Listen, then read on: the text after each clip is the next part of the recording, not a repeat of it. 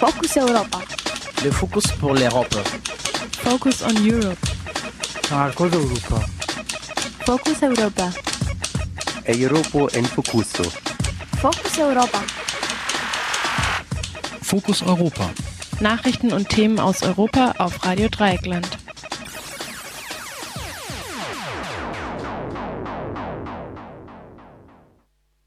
Fokus Europa Nachrichten vom Donnerstag, 22. Oktober 2020.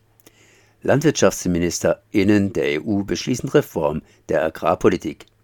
Iranische Menschenrechtsaktivistin Nasrid Sotoudeh in Frauengefängnis verlegt. Verfassungsschutz darf in Deutschland in Zukunft Messenger-Nachrichten mitlesen. Frankreich ermittelt gegen sieben Komplizen nach Mord an Lehrer. LandwirtschaftsministerInnen der EU beschließen Reform der Agrarpolitik. 20 Prozent der Direktzahlungen an landwirtschaftliche Betriebe dürfen in Zukunft an Ökoauflagen geknüpft sein. So ein Kernpunkt der reformierten Subventionen der EU-Agrarpolitik.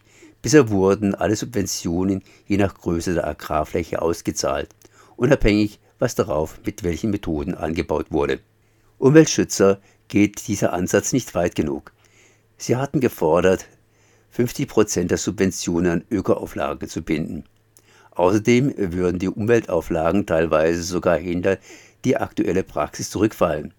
Zum Beispiel dürfen Betriebe auf 5 Prozent ihrer Flächen nichts anbauen, um die Bodenqualität zu verbessern. Momentan liege aber schon 9 Prozent der Fläche brach. Der Vorschlag muss noch von drei EU-Institutionen beschlossen werden, darunter das EU-Parlament. Dieses möchte 30 Prozent der Subventionen an Ökoauflagen binden.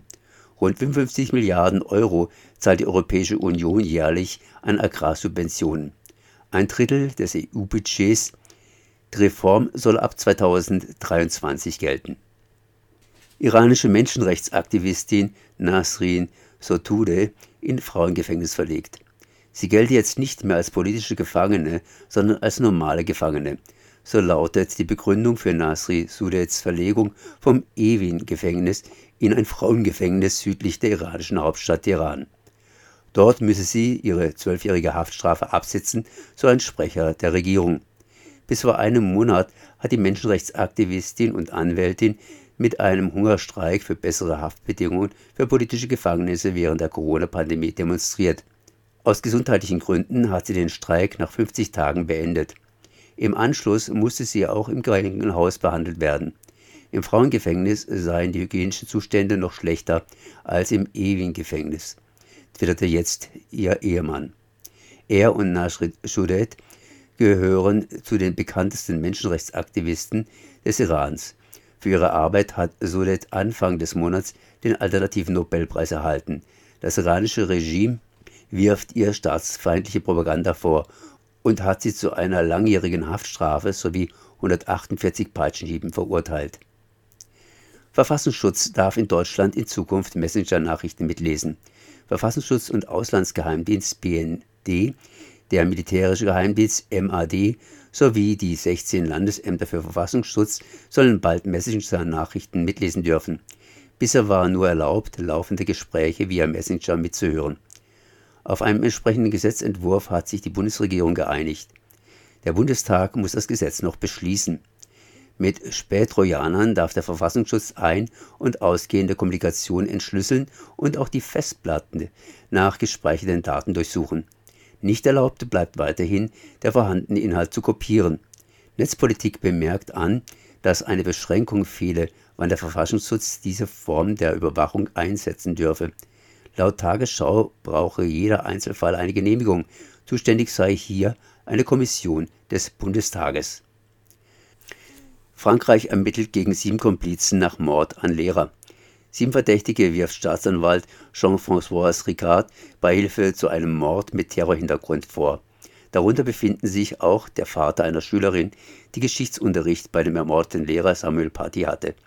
Er soll im Internet dazu aufgerufen haben, gegen den Lehrer vorzugehen, weil der Mohammed Karikaturen in der Satirezeitschrift Charlie Hebdo im Unterricht gezeigt habe. Außerdem sollen zwei 14- und 15-jährige Schüler dem Täter geholfen haben, den Lehrer zu identifizieren.